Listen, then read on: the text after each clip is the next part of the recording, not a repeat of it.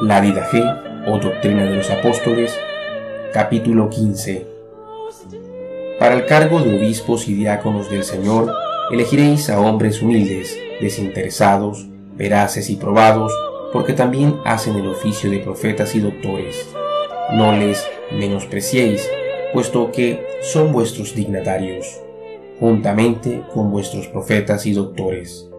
Amonestaos unos a otros, según los preceptos del Evangelio, en paz y no con ira, que nadie hable al que pecare contra su prójimo, y no se le tenga ninguna consideración entre vosotros hasta que se arrepienta.